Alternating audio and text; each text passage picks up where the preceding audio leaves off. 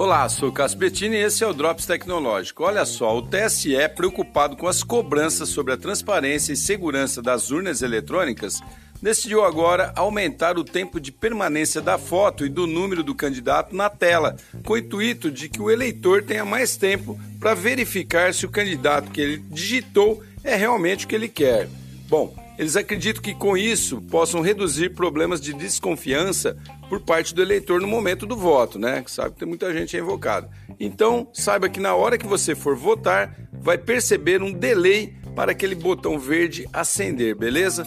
Vamos ver se isso realmente vai funcionar. Sou Cássio Bettini compartilhando temas sobre tecnologia, inovação e comportamento. Até o próximo.